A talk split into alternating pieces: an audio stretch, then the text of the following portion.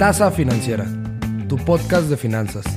Te contamos las noticias más relevantes del día de hoy, sin tanto rollo. Entérate de la actualidad en temas de finanzas, economía, mercados y negocios. Al micrófono, Santiago Fernández, Edina Velasco y un servidor, Daniel González. Tomen sus tazas de café y comencemos. ¿Qué onda, cafeteros? Muy buenos días. Les habla Daniel González en este bonito día que es 16 de diciembre. Y vamos a empezar con todo ya que les tenemos las noticias del momento. Y ustedes saben que nos encanta informarles lo antes posible. Sencillo y cortito. Así que quédense con nosotros en este ombligo de semana. Y espero que les saquen provecho las noticias de hoy. Empecemos con la primera noticia. Nos enteramos que Adidas planea vender la marca de Reebok en el 2021. Como gente, ¿no sabían que Adidas era dueño de Reebok? Pues efectivamente así es. Adidas es dueño de Reebok desde 2016. Lo compró por 3.600 millones de dólares. Pero bueno, recordemos que en ese entonces Reebok era patrocinador oficial de la NFL y la NBA. O sea, toda la ropa, todos los jerseys, todo era Reebok. Sonaba como el negocio perfecto. Sin embargo, no les ha ido tan bien como ellos soñaban. Entonces, quieren arrancar el 2021 vendiendo esta parte de ellos, imagínate. Bueno, para todos aquellos que viven en una cueva y no se han enterado, ahora sí ya es oficial. Joe Biden es oficialmente declarado como presidente de los Estados Unidos, ya que el colegio electoral validó su victoria oficialmente. Y ahora sí que ya es 100% seguro, presidentes de otros países han mandado su carta de felicitación, presidentes como Vladimir Putin y nuestro presidente mexicano Andrés Manuel López Obrador.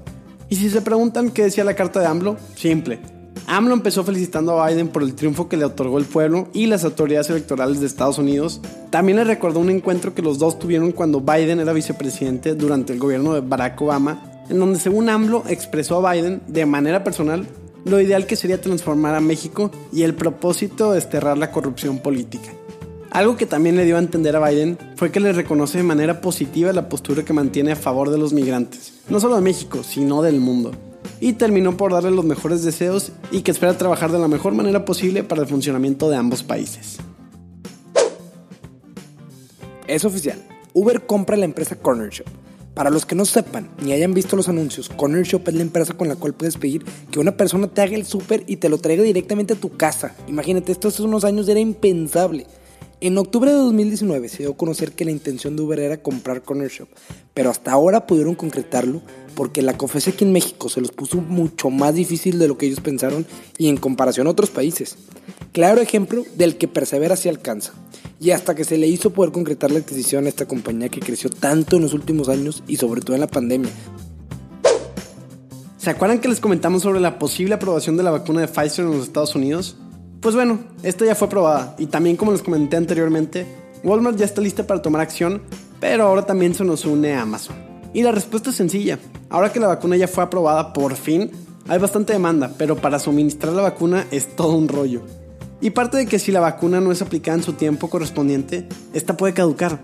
Y nosotros no podemos permitir eso, especialmente en la situación actual. Por eso es que Pfizer está trabajando con dos genios de logística, Amazon y Walmart. Bueno, empezando con que Amazon enfrenta una demanda altamente volátil de millones de productos al día y como ya sabemos, esta puede ofrecer entregas en el mismo día al 72% de Estados Unidos. Imagínense, entregas al mismo día al 72% de Estados Unidos. Bueno, en lugar de enviar vacunas directamente a hospitales y farmacias, los estados podrían establecer centros de cumplimiento regionales en diferentes condados con inventario agrupado, al igual que el de Amazon, y bueno, la distribución de Amazon más la cercanía de las tiendas Walmart para cada estadounidense, estas dos serían el A-Team para erradicar el virus lo antes posible en Estados Unidos. Pasemos a la sección de mercados con datos de cierre del día 15 de diciembre. En los índices tenemos al S&P 500 que incrementó en 1.29% diario. El Nasdaq también creció en 1.25% diario. Y el Dow Jones tampoco se quedó atrás y creció 1.13% también. En general, muy bien los índices estadounidenses. Las divisas tenemos que el dólar por fin bajó la marca de los 20 pesos y se coloca en 19.94 pesos por dólar. El euro se coloca en 24.24 pesos por euro.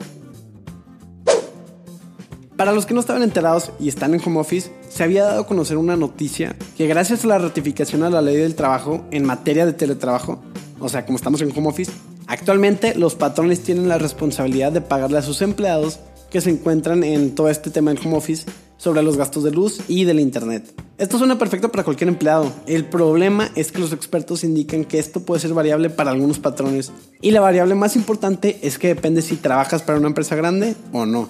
Porque como está la situación, los expertos afirman que será difícil mantener este protocolo para pequeños o microempresarios y que la verdadera solución hubiera sido aplicando incentivos fiscales. Al igual todo esto pudo haber sido prevenido si por ejemplo el patrón y el trabajador fijaran en un acuerdo común conforme a las circunstancias de ambos la forma y el monto del apoyo para pagos de servicio en el domicilio. El haberlo hecho de manera general puede convertirse en una solución no tan práctica.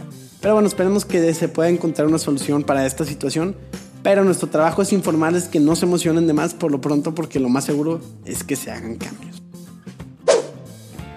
La Asociación Internacional de Transporte Aéreo, la IATA por sus siglas en inglés, ordenó a las agencias de viajes y a todos los involucrados con suspender la emisión de boletos aéreos en nombre de Interjet. Esta aerolínea atraviesa serias complicaciones financieras y operativas. La verdad esperemos que no lleguen a quebrar, pero bueno, no van por nada de buen camino, eso te lo prometemos. Y pasemos a la sección favorita de Daniel, el recap. Joe Biden es declarado oficial ganador de la presidencia de Estados Unidos y Andrés Manuel le manda una carta felicitándolo. ¿Qué va a hacer Amazon y Walmart para distribuir las vacunas y cómo le va a hacer? Que eso es muy importante. Adidas piensa vender Reebok para principios de 2021. Gracias a la pandemia y el ya famosísimo home office, algunos trabajadores exigen que el patrón pague el internet y parte de la luz en su casa. ¿Qué dices tú? ¿Está bien o está mal? La IATA prohíbe venta de boletos de Interjet. Uber hace oficial la compra de Corner Shop en México. Y eso fue el recap del día. Y hasta aquí el capítulo de hoy, cafeteros. Sin más que decirles, espero hayan disfrutado esta tasa financiera, que ya no quedan muchas este año. Este es nuestro penúltimo podcast del año. Pero no se preocupen que volveremos con todo este 2021 para la segunda temporada de su podcast favorito. Por lo pronto, síganos en nuestro Instagram como arroba tasa financiera para que no se les pase ninguna noticia y para mantenerse al tanto de los episodios. Recuerden siempre que la información es poder. Yo soy Daniel González y les mando un muy fuerte abrazo. Nos vemos este viernes para el último capítulo del año. Hasta pronto.